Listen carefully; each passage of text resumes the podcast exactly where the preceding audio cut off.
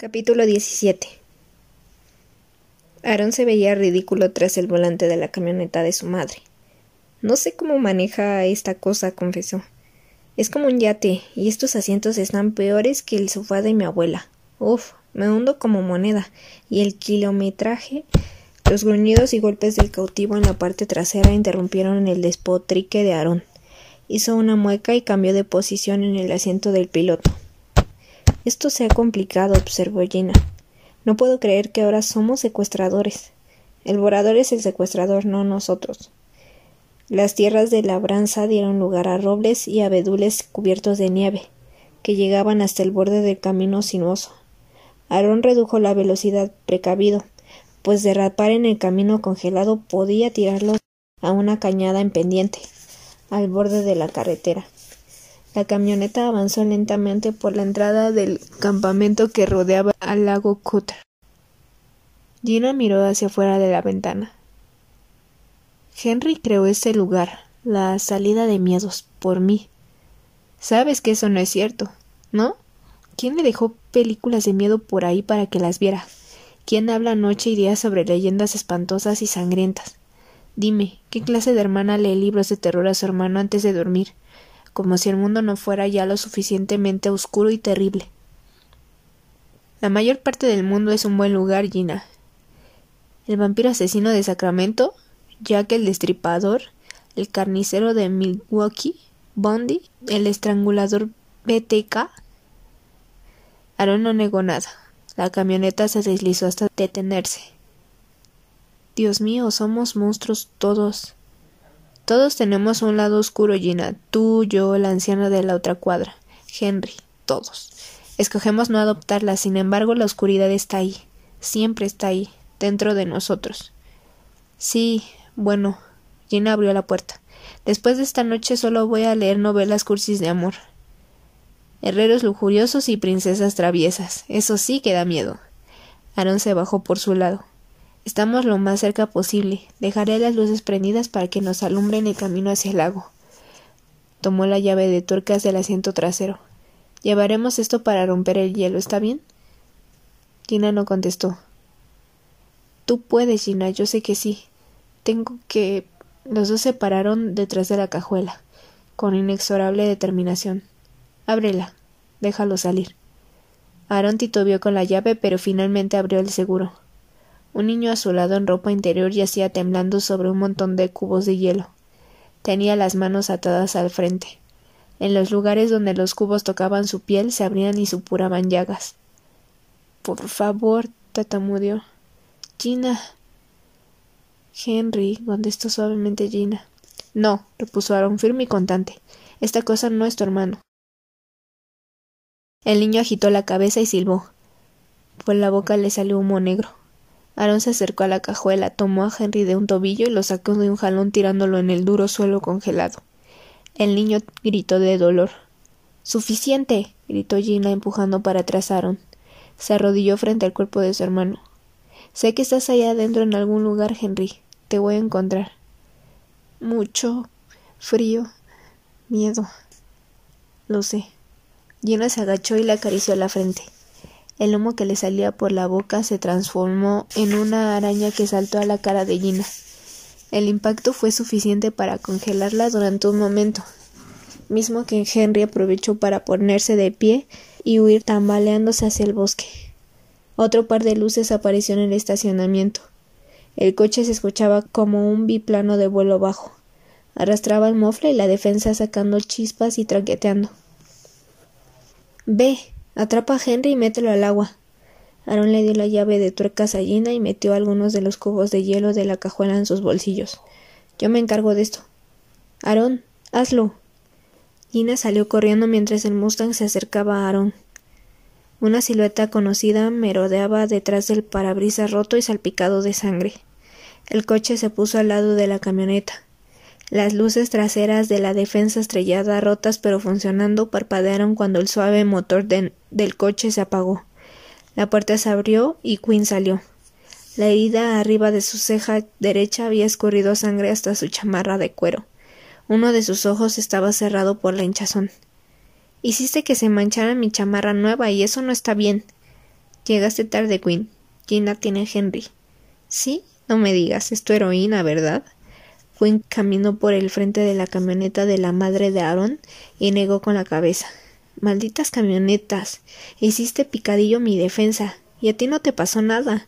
Ni siquiera una abulladora en la salpicadera. No hay sentido de responsabilidad social con estas cosas. Ya te desciframos, Quinn, o lo que demonios seas. Ella sabe cómo entrar. Lo sabemos. No saben un carajo, mariquita. Aaron mantenía las manos en los bolsillos. Los cubos de hielo ya le habían entumecido los dedos. Los chicos se encontraron frente a frente de un lado y otro del cofre del coche. ¿Crees que tu noviecita es una especie de mesías? Menea su huesudo trasero en una de nuestras infinitas alas y ya por eso se vuelve tu mugrienta salvadora.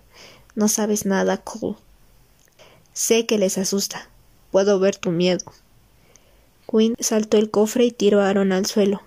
Le puso una rodilla sobre el pecho y una mano contra la garganta. Mírame a los ojos, niño. ¿Ves miedo? Aaron se sacudió mientras se formaban visiones de agua sobre su cabeza. Se estaba ahogando. Mm, supongo que sí. Abajo, muy abajo, entre las turbias profundidades, olor a algas y escosor de sal, Aaron se hundió en una laguna oscura. Se olvidó de Gina, de Henry, de su familia. Dejó de sacudirse. Sus ojos se cerraron y su ritmo cardíaco se hizo lento. Aaron empezaba a morir. Podría aplastarte la tráquea con mis propias manos, advirtió Quinn. Pero es más divertido así, ¿no crees? Atrapar al monstruo no era difícil, pues estaba congelado, en agonía, y solo había podido reunir suficientes fuerzas como para impulsar el cuerpo de Henry treinta metros, antes de caer patéticamente en un montecito de nieve. Atraparlo fue fácil. Escucharlo fue una tortura. Gina, decía mientras ella jalaba hacia sus brazos al niño casi desnudo. Me estás matando. ¿No lo puedes ver? No voy a sobrevivir al agua. Gina se cerró ante el virtuosismo mimético.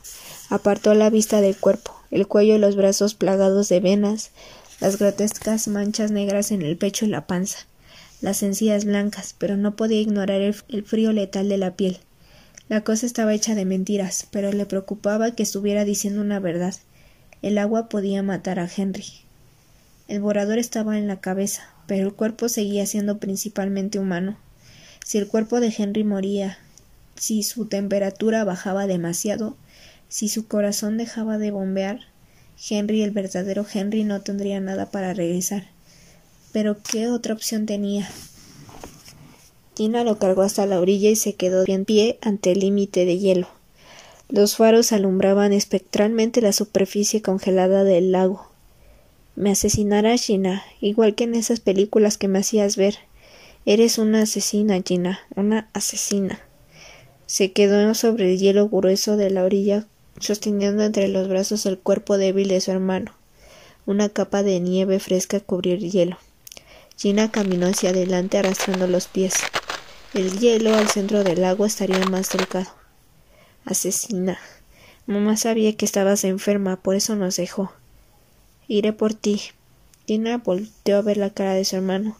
Seas lo que seas, voy por ti. Ya no tengo miedo. Cuando llegó a la mitad del lago, Gina bajó el cuerpo frágil de Henry. Luego tomó la llave de tuercas de su abrigo y golpeó el hielo con ella. Si rompes el hielo, advirtió el niño, con una voz distante e inhumana, todos caeremos, tú y Henry, los dos van a morir. Golpeó de nuevo el hielo con la llave. Pues así sea, moriremos juntos. Realmente eres estúpida, ¿no, Gina? Tú y Henry van a morir. La cosa rió y yo estaré aquí por siempre. Con un tercer golpe consiguió zafar un pedazo de hielo del tamaño de una coladera. Gino utilizó la llave para levantarlo y sacarlo. Tomó a Henry de los antebrazos y lo arrastró hacia el hoyo. Para entonces el niño estaba tan frío que apenas podía moverse. Gina bajó el cuerpo de su hermano, empezando por los pies, dentro del agua glacial bajo el hielo. Perra, silbó la cosa, estoy listo para ti. La boca del niño se abrió totalmente, dejando ver una sonrisa horripilante. Sus encías blanquecinas se llenaban de manchas negras y una columna de humo salió de su garganta. se alzó encima de Gina y se condensó en una enorme nube que eclipsó el resplandor distante de los faros. La negrura del monstruo lo consumía todo, más profunda que la noche que le rodeaba. Se mantuvo en el cielo, encima del lago, por un largo rato y luego volvió a colapsarse dentro de la boca de Henry, con una feroz sacudida que casi hizo que Gina perdiera el control del niño. Ella jaló el cuerpo de su hermano fuera del agua. La piel del niño ahora se veía carbonizada, completamente devastada, pero ella no se permitió sentir lástima o miedo por él. Henry, el verdadero Henry, estaba encerrado en un mundo horrible. Volvió a poner el cuerpo del niño sobre el hielo, tomó su cara entre las manos y miró fijamente sus ojos azul salvaje. Vamos, niñita, añadió la cosa, ¿a qué le temes? Y entonces Gina cayó por segunda vez en la oscuridad.